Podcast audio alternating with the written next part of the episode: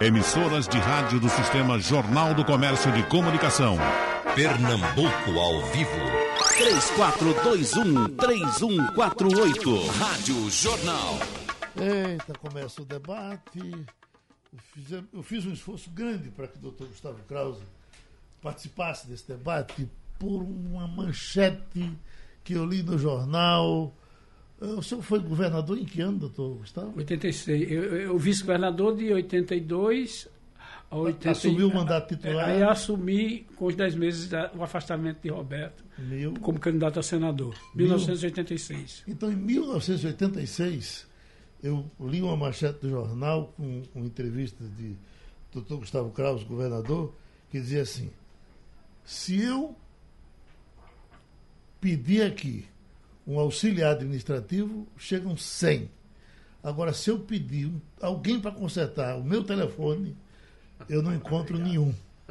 Aí, puxa vida, isso mostra mais ou menos como as contratações no Estado, de um modo geral, às vezes são desordenadas. A reforma administrativa, eu lhe pergunto, se hoje seria diferente ou a coisa seguiu do mesmo jeito? E se a reforma administrativa vai conseguir dar ordem nesse tipo de coisa. Bom, eu vou, ser, eu vou tentar ser bem sucinto, porque todo mundo tem que falar, mas você conversar com o velho é danado, porque o velho tem história para contar. Se não quiser saber de história, mate os velhos. Veja bem, tem uma manchete pior. Que Zé Casado, um grande jornalista que você conhece, fez uma entrevista, almoçou comigo no Palácio, era governador, e houve lá um problema, as coisas não aconteceram. Eu disse assim: se eu pudesse, eu fazia a lei com um artigo: revogue-se o Estado. Aí ele botou isso na Folha do Estado de São Paulo, porque é que eu disse, né? Quer dizer, eu disse, evidentemente, num tom de. Mas era uma coisa jornalística, ele adorou. E aí eu recebi uma carta de Roberto Campos, que também era um anarcocapitalista, né? Bom, não é o meu caso, mas veja bem. O, existe uma coisa muito difícil na vida e na vida pública, que é reformar, mudar. Por quê? O mudar, reformar, politicamente faz inimigos à vista e aliados a prazo. Segundo, você vai contra uma lei da inércia. Segundo, porque você tem interesses consolidados. Então, eu costumo dizer, e, e Luiz Otávio foi meu companheiro de trajetória, o Alexandre aí é um, é um, é um jovem e, e e, brilhante advogado, vai entender por que, é que eu falo tanto da dificuldade de reforma. Quando eu vivi a experiência longa, eu cheguei à conclusão que existiam quatro palavras que eu não confiava no setor público. Era reforma, reclassificação, urgente e confidencial. Reforma era uma porção de quadradinho que um governo que entrava fazia para botar uma porção de quadradão dentro. Não mexia, mexia formalmente. Em segundo lugar, reclassificação. Era um negócio de mexer com funcionário e nunca tratando da questão da produtividade, nunca tratando da questão da eficiência. Era um monte de distorções que substituía um monte de distorções. Urgente, nada, lamentavelmente, é urgente para o burocrata. O burocrata tem a favor dele amanhã. Então, vem amanhã, não está pronto. Então, e, e, e por fim, confidencial. Não tem nada confidencial tudo vaza. tudo vaza. Então, veja bem, o, o, o, o Brasil passou por um enorme inchaço.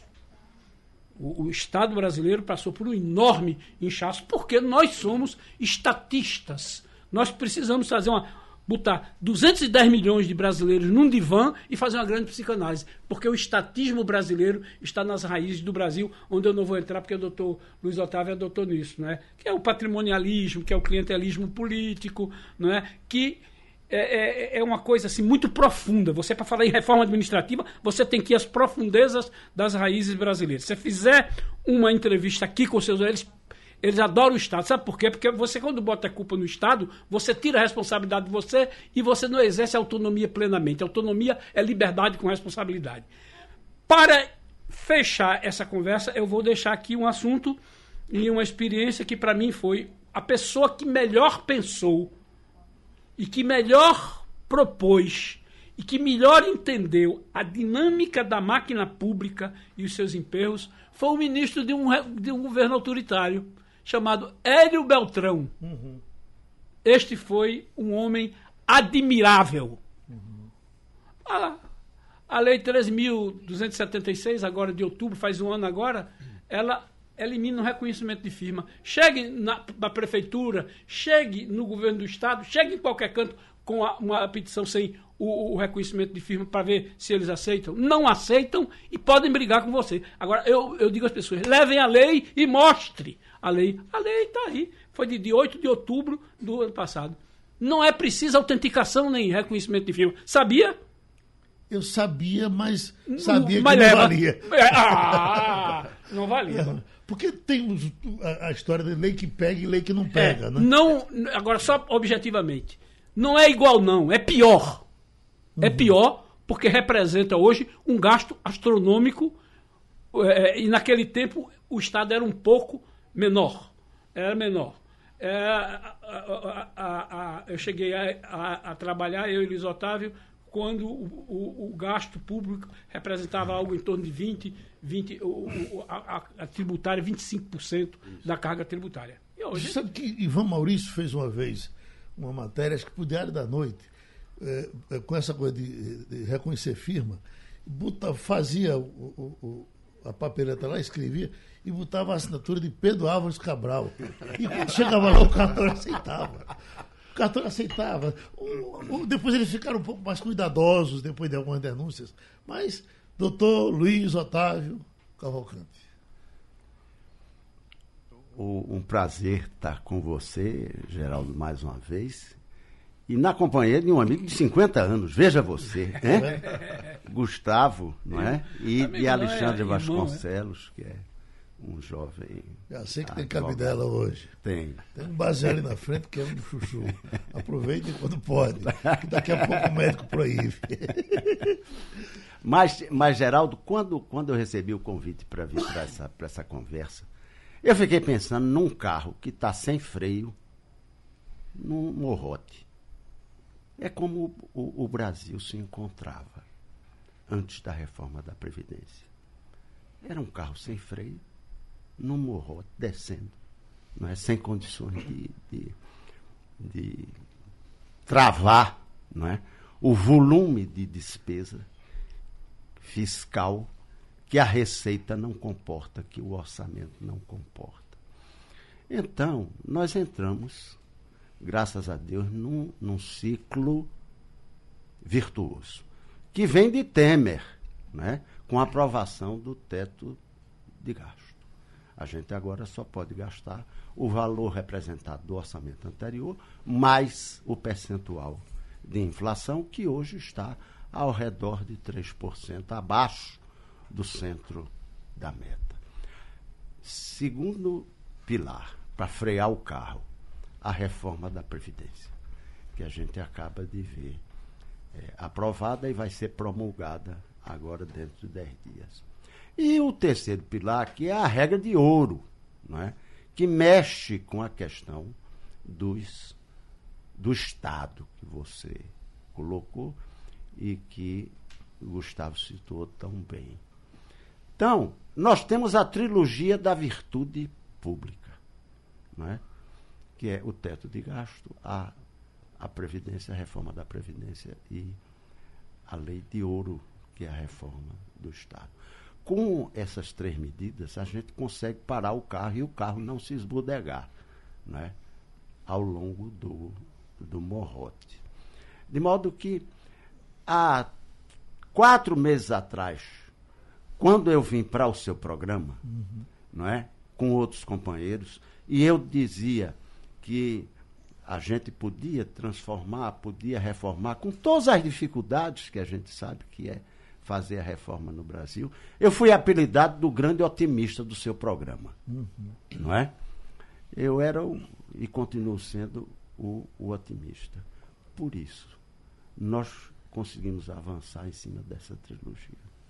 Eu pergunto, doutor Vasconcelos, agora, ah, já participamos aqui de alguns debates tratando dessa reforma da Previdência. o grau de dificuldade de fazer andar a reforma da Previdência é o mesmo que será a reforma administrativa ou a reforma administrativa é muito mais complicada? Eu acredito, Geraldo. É, primeiro, bom dia, Bom dia. Geraldo. Bom dia, é, doutor Gustavo Freire. Bom dia, doutor Luiz Otávio. É uma enorme satisfação estar aqui com vocês. Eu acredito que a reforma administrativa ela será mais fácil de ser aprovada do que a reforma da Previdência. Tá? É, inclusive, já há textos tramitando no Congresso Nacional que trata de minis reformas da, da eh, administrativa. Então, o Congresso pode eh, surfar na onda, né, pode eh, tentar já eh, considerar esses textos que estão lá no, no- no Congresso para pular algum- algumas etapas. Né? São textos que já foram aprovados, por exemplo, na CCJ. Né? Agora, eu gostaria de, de- de, eh, relembrar aqui que mais difícil do que aprovar uma reforma, né, uma reforma administrativa, uma reforma da Previdência, é fazer cumprir a lei. Né? É importante, Geraldo, a gente eh, relembrar que a reforma administrativa foi feita em 1998 com a emenda número 19, tá? uma proposta, inclusive, encaminhada pelo Bresser Pereira. Tá? Infelizmente, naquele ano, em 98, foram duas grandes reformas a administrativa e a previdenciária. né? A previdenciária trazida pela emenda número 20. E essa reforma previdenciária de 98 foi muito drástica. Né? Eu relembro aqui que a aposentadoria por tempo de contribuição proporcional foi extinta. Foi aplicado depois o fator previdenciário. Né? Até então, a aposentadoria era por tempo de serviço. E ali em 98 passou a ser por tempo de contribuição. E antes da emenda número 20 foi aprovada a reforma administrativa, que foi a emenda número 19. Então, o que é que. Agora, ela se apresentou, a emenda, a, a reforma administrativa naquela época, como uma reforma tímida. Né?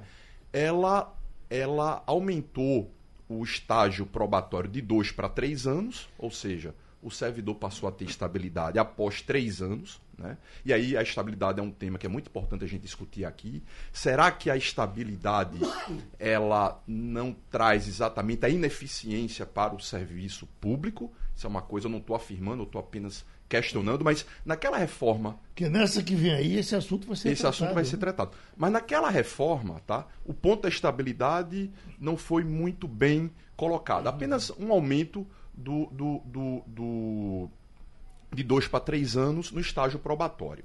Mas, por exemplo, naquela emenda se colocou que a remuneração não poderia ultrapassar o subsídio né, dos ministros do Supremo Tribunal Federal. E ele coloca a remuneração com as vantagens pessoais e toda e qualquer vantagem. Não se poderia ultrapassar a remuneração, o subsídio do ministro, do- dos ministros do Supremo Tribunal Federal.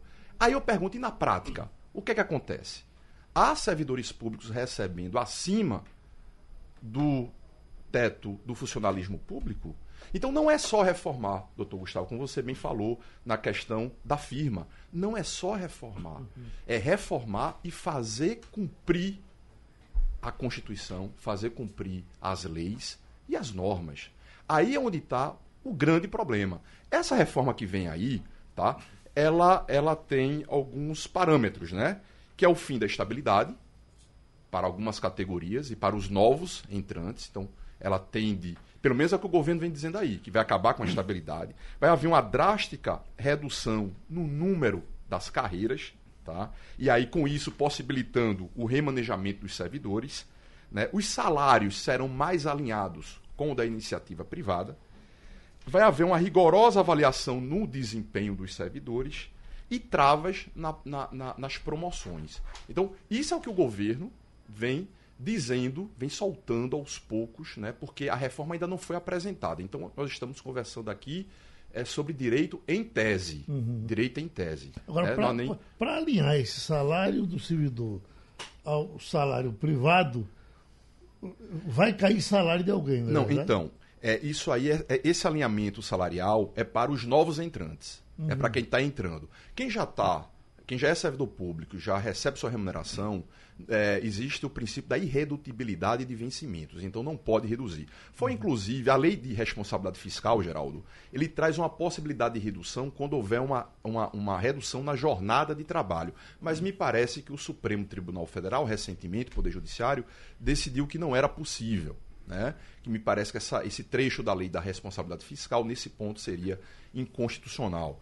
É, mas essa, essa, essa reforma administrativa ela vai atingir os novos servidores, os entrantes. Quem já está lá não vai ser muito impactado por ela, porque já tem estabilidade, né? a remuneração tem um princípio da irredutibilidade, né? que foi agora confirmado pelo Poder Judiciário. Então seria para os novos. Doutor Gustavo, o senhor foi tudo, inclusive deputado federal. Foi deputado federal Foi. também? Também. Vereador estadual não foi, né? Não. É, o que é, é, por exemplo, uma reforma administrativa Sim. que você vai trabalhar é, é, é, com os servidores todos ali Sei. cercando, Certo. daquela pressão enorme? Ela, ela, ela sai? Ela é muito difícil. Se você olhar para frente, aí é mais fácil. É menos difícil. Ou menos difícil. Se qualquer coisa mexer em privilégios ou situações anteriores, acabou. Judicializa, acabou. Você tem que partir daqui para frente. Não dá para tomar medidas olhando para trás. certo? Essa coisa de medição de desempenho, de aferição de qualidade de gastos, essa coisa da estabilidade para frente.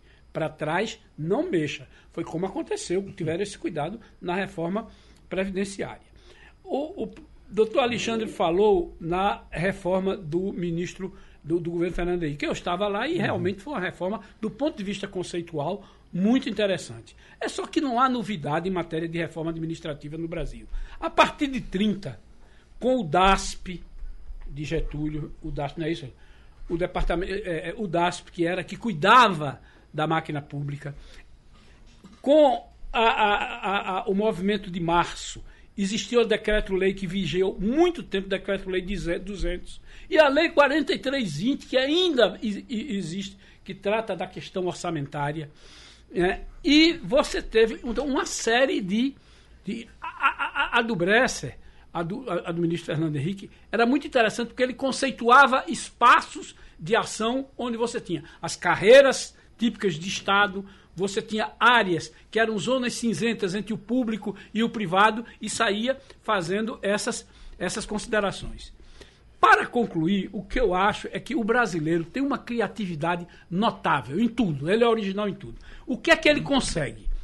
Quando a, a, a questão do Estado se caracteriza por uma certa inflexibilidade. Você não pode, é, por exemplo, as compras, é, é, determinadas escolhas, você tem que obedecer a um padrão legal. Você não tem uma área de discricionariedade ampla. Então, o que é que aconteceu no Brasil? A administração chamada direta, ela era cheia de, eu diria, ritos e de legalidades e, e- e- e de preceitos legais. Então se criou no Brasil a administração indireta, autarquias, fundações, etc. Desmoralizar isso aqui. Foi completamente desmoralizado. Foi criado para dar maior flexibilidade, maior operacionalidade. Aí veio essa, a, a do ministro, a, a do presidente Fernando Henrique, que deu espaço para criar a OAS, as organizações sociais, as OCIPs e uma coisa muito importante que é, são as privatizações público-privadas, as parcerias público e. Desmoralizaram tudo. Está tudo desmoralizado, com as honrosas exceções. O que se tornou flexibilidade tem outro nome, certo? As OCIPs, não, a gente não sabe como anda, e a- a- essa, as parcerias públicas e privadas, algumas funcionaram bem e outras funcionaram muito mal. Essa for, essas formas de alterar para melhorar a eficiência, evidentemente, deram com os burros na água. Deram com os burros na água. Você tem hoje uma lei que eu estava no Congresso, que é a lei de licitações, eu estava no Congresso quando ela foi feita, Ah, era muito sério, era muito duro, então aí os escândalos no meio do mundo, essa coisa toda acontecendo, tudo isso, etc. Então, eu, é, eu sou é, é, eu sou um otimista, porque até quem chega aos, 76, aos 74 anos tem que ser otimista, né? Porque viveu até agora, né?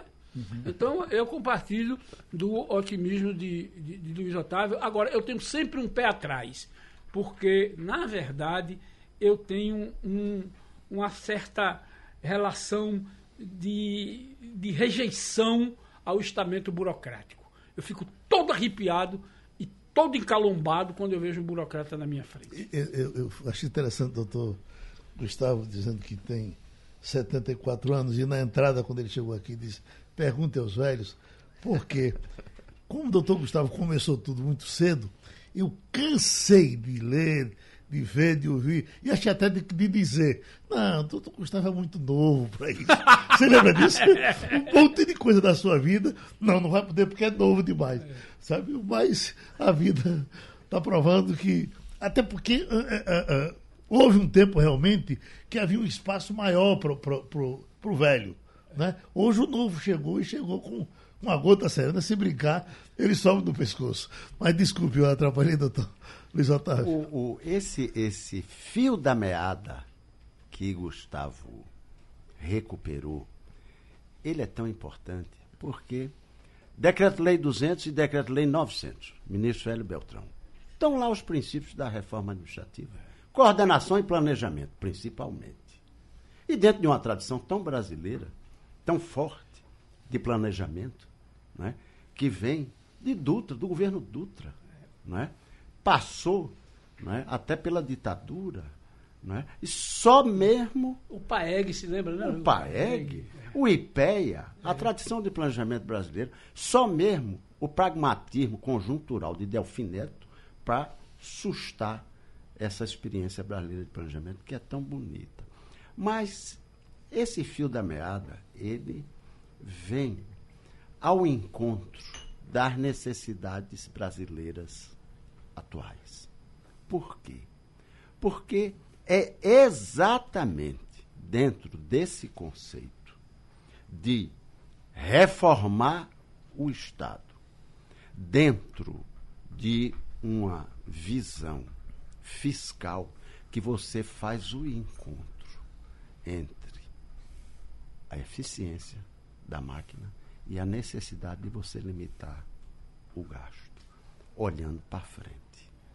Então, é pegar é, os elementos formais da lei e os elementos materiais que fazem com que você hoje, por exemplo, não possa trabalhar com o, os recursos para pagar o funcionalismo. 93%, Geraldo, do orçamento da União estão comprometidos com obrigações rígidas. Você não pode deixar de transferir recursos para os governos estaduais. São as transferências institucionais de renda.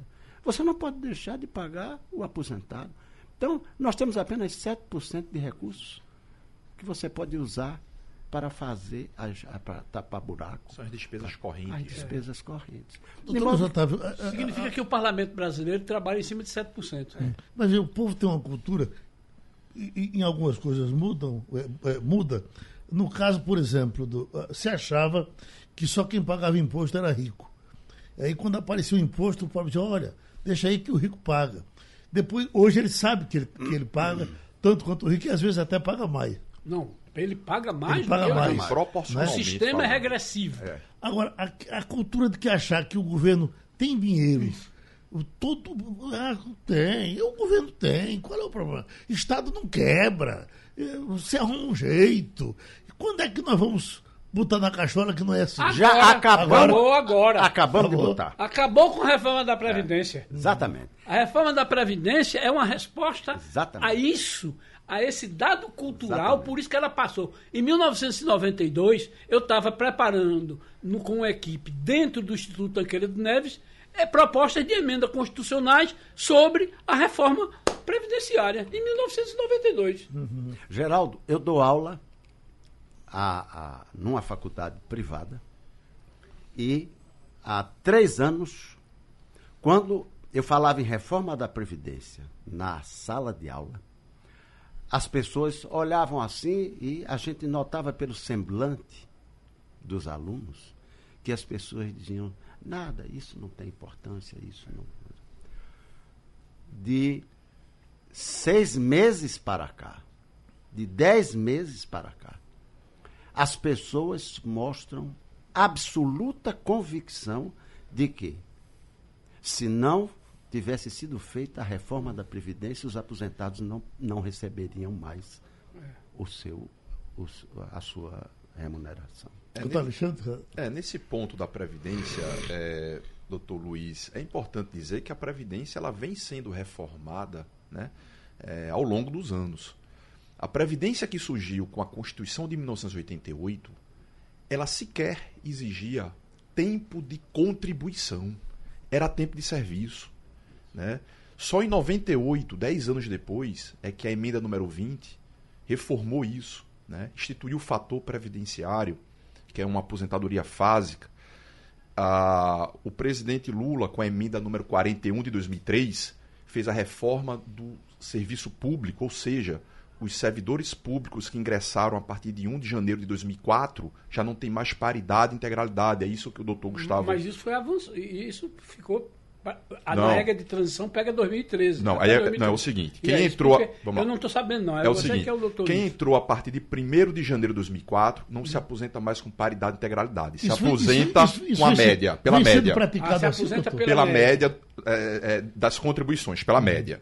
Quem entrou após a criação Das do contribuições FUNPRESP, ou dos salários? da- das contribui do- dos salários de contribuição, dos salários bases né, que incidem a contribuição. Tá. Então, a partir de 1 de janeiro de 2004, pela média.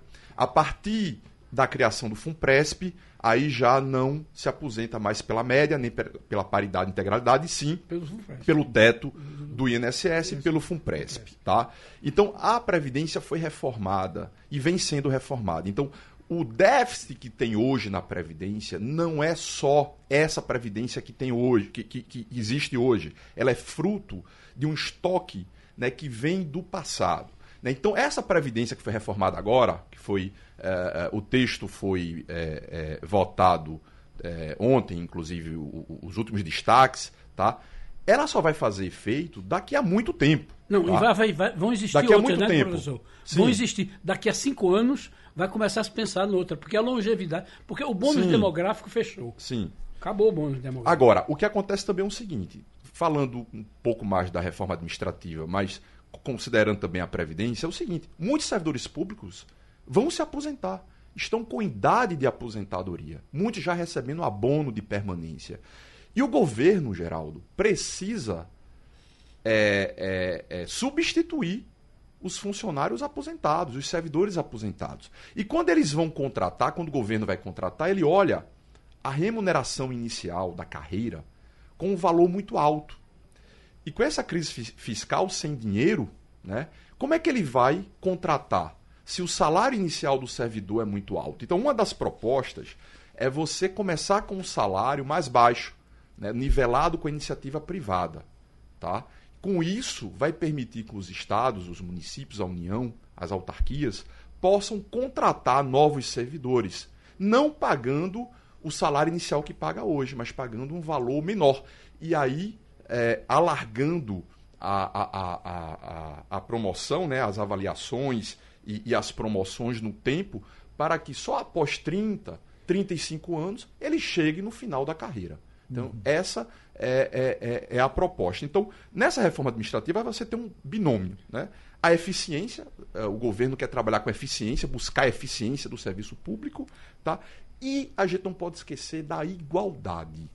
A igualdade é muito importante, porque há uma desigualdade enorme entre o setor privado e o setor público. E a sociedade já começa a se rebelar contra isso. Agora, tem que se respeitar o direito adquirido, tem que se respeitar os servidores, eles não podem ser criminalizados, porque tem muito servidor bom, preparado, que inclusive se tivesse na iniciativa privada, estaria ganhando muito mais. Mas há também o servidor acomodado, o servidor que não está, que parou de estudar, né? E que eh, não está exercendo a sua, eh, o seu cargo público com eficiência. Mas, doutor Gustavo Krause, Sim. entrando na questão do quesito estabilidade, a preocupação aqui do doutor Alexandre desde o começo, que é uma coisa que a gente discute de todo mundo, que o problema da estabilidade é o político, o administrador político que não saberá trabalhar com o servidor sem estabilidade.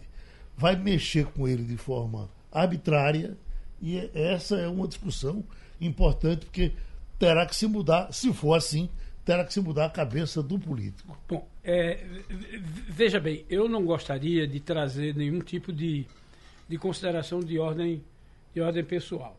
Mas eu fui um, um, um, Como eu vi meu pai em casa com um orçamentozinho muito apertado, que era funcionário público dentista do Estado, ele dizia sempre: meu filho, faça um concurso e continue ensinando, você está ensinando. E eu realmente, covardemente, eu não tive a coragem de enfrentar a, a advocacia. Eu seria um péssimo advogado. Então eu fiz um concurso, inclusive por conta da estabilidade. Há controvérsias, viu, sobre a péssima advogada. Acredito e continuei, que não. E continuei ensinando até que a política me raptou. Mas, do ponto de vista conceitual, o funcionário público, e, e aí eu, eu, eu, uso as palavras de Alexandre, que existem grandes, grandes servidores, não é? A, a estabilidade associada ao direito de greve é alguma coisa inaceitável. E o debate brasileiro, ele amadureceu tanto que nenhum de nós aqui não é, é considerado nem liberal, nem neoliberal, nem socialista, nem neossocialista. Nós estamos discutindo num grau de liberdade política e longe das etiquetas. Uhum. Não, Krause é neoliberal, ele quer o Estado. Não, o dilema é falso, não é Estado mínimo Estado máximo. É Estado autoritário, Estado democrático. É Estado patrimonialista, Estado republicano. Eficiente, eficiente e ineficiente. Eficiente e ineficiente. Esse é que é o verdadeiro dilema. É um discurso Bom, racional. Né? Racional, né? extremamente racional. Então, veja bem. É, por que se criou a estabilidade, ou algumas estabilidades no, no, no, no, no governo? Existia nos Estados Unidos, no começo do logo nos 30 primeiros anos, uma coisa chamada spoil system. Quando um partido ganhava, ele destroçava a máquina. Estou falando do começo do século XIX, do século XX. Então, era preciso que se tivesse uma burocracia competente e estável minimamente para quando você chegar, entender? Então, era o sistema de expoliação foi superado pelo conceito de estabilidade. Só que o conceito de estabilidade também era usado no setor privado, que foi revogado pelo então ministro, pelo governo, pelo governo Castelo Branco, quando você substituiu pelo Fundo de Garantia. A estabilidade realmente não faz sentido. No mundo, como Luiz Otávio disse aqui, citando o sociólogo polonês Bauman, no mundo líquido, no mundo de incertezas. No mundo de incertezas. Antigamente você tinha o pai alfaiate, o filho alfaiate, o neto alfaiate, o centro agricultor. Não, o mundo hoje é um mundo fluido. Então, não faz sentido existir esta estabilidade. Não é? Essa estabilidade ela é perniciosa para quem administra e para a própria pessoa que está ali.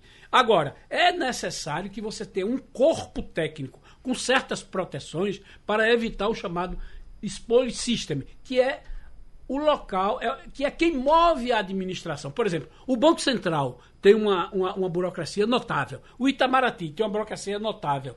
A Secretaria da Receita Natural, é, é, é da Secretaria Federal, tem aqui a Secretaria da Fazenda. Você tem, tem que ter um corpo funcional que tem algumas proteções para não sofrer também esse tipo de de perseguição e de revanche político. Que são os órgãos de Estado. Órgãos de funções. É? São as carreiras de Estado. Carreiras de Estado. São os policiais, são os diplomatas, são as pessoas, são os agentes da Receita Pública. Isso. Não é? Você chega na França, eu cheguei na França para estudar o Centro de Planejamento francês e verifiquei o seguinte: quando muda o primeiro-ministro ou o presidente francês, na, na estrutura da administração pública francesa, só mudam 100 pessoas. E olha que os franceses gostam de Estado, hein? E gostam é, de burocracia. de burocracia. 100 pessoas, Geraldo. Uma centena de pessoas é o que muda na estrutura do setor público francês, quando muda o governo. Quer dizer, então você tem planejamento de médio e longo prazo, você tem uma estrutura estável, você pode cobrar as coisas. Agora, você tem que acabar com essa história de governo de coalizão. Por quê? Porque isso é uma forma de fraude política.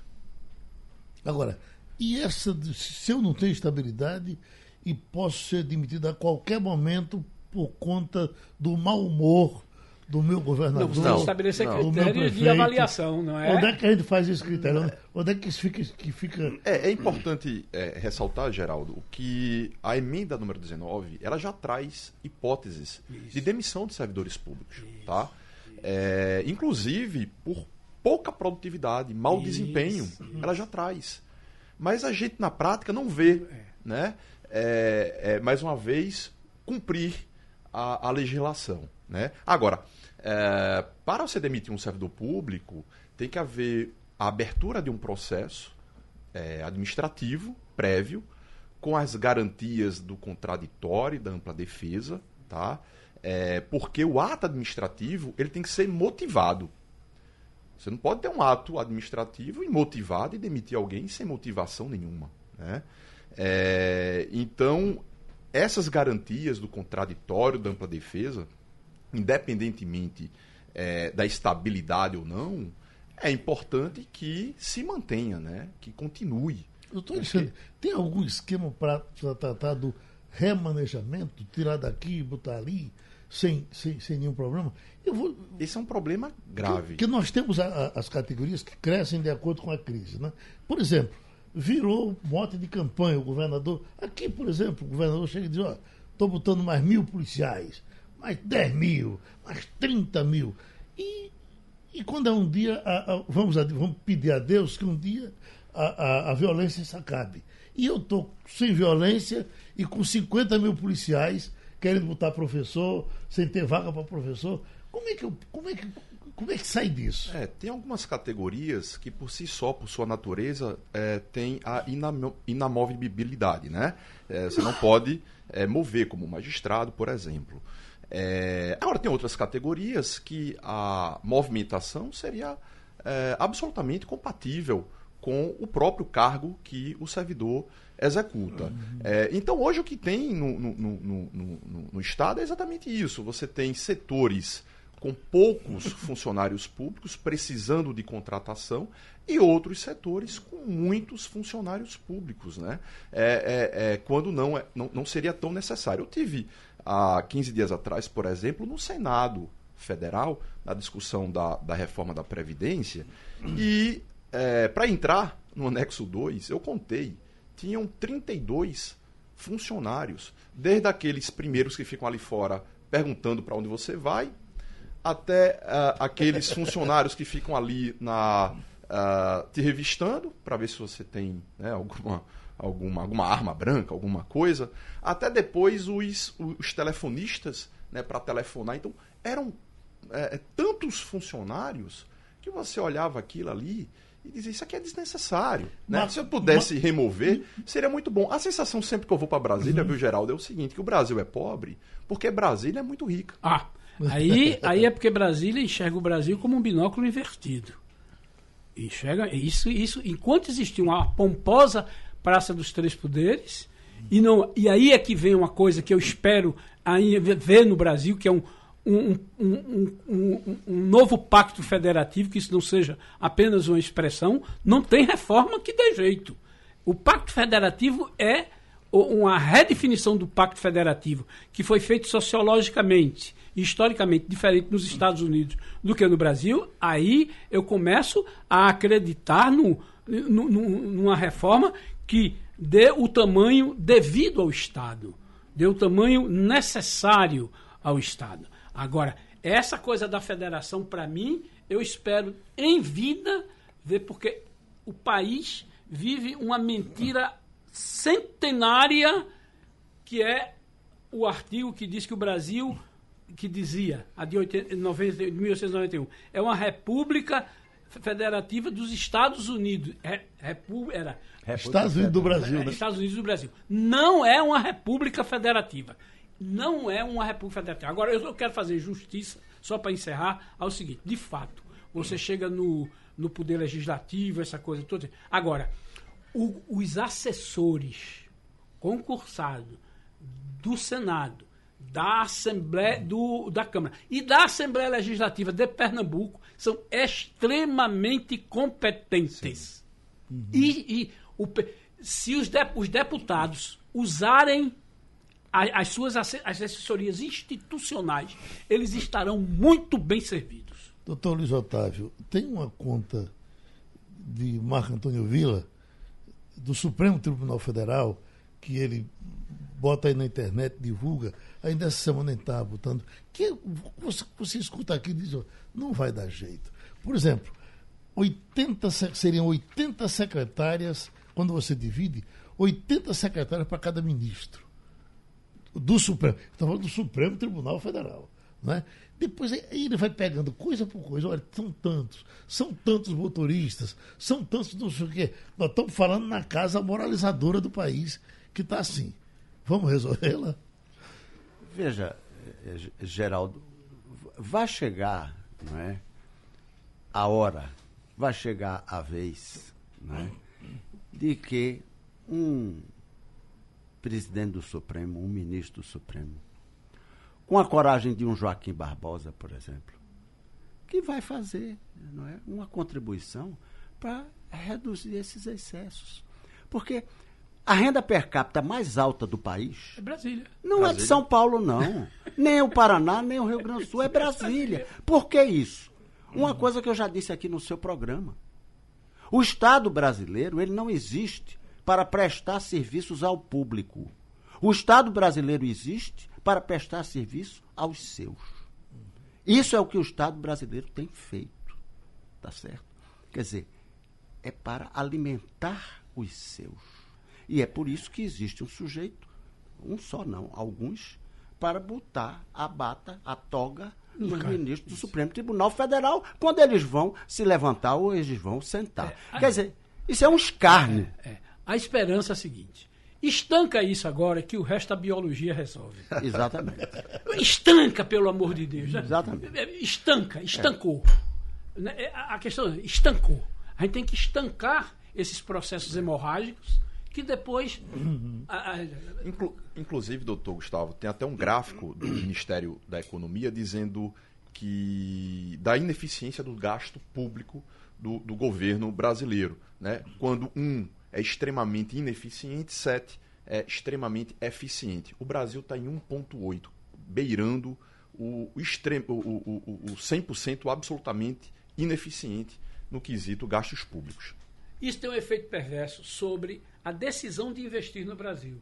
Porque existe uma coisa, um relatório do Banco Mundial chamado o Doing Business, o relatório do- sobre o ambiente de negócios. E o Brasil é melhorou 20 posições com algumas medidas tomadas no governo Temer agora, com a liberdade, a, a MP da liberdade. São 190 países, ele, ele, ele ascendeu umas 20 posições. Mas as horas que você, eu, ele, a sociedade gasta para aferir o valor dos impostos é o penúltimo do mundo, só perde para a Venezuela. Custa, sabe quantas horas você passa? Nós passamos, as empresas brasileiras, para eh, apurar quanto deve ao governo? 1.958 horas. Eu vi o senhor dando um conselho a uma pessoa um dia e, e- e sempre digo isso. Que mesmo crítico dos impostos, como o senhor acaba de ser, o senhor diz, olha, agora pague os impostos. Porque se você não pagar seus impostos, o que você tem não é seu, é do governo. Não é assim?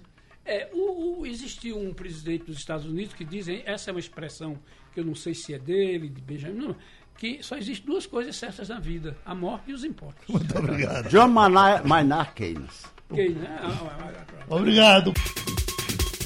Sugestão ou comentário sobre o programa que você acaba de ouvir, envie para o e-mail ouvinte@radiojornal.com.br ou para o endereço Rua do Lima 250, Santo Amaro, Recife, Pernambuco.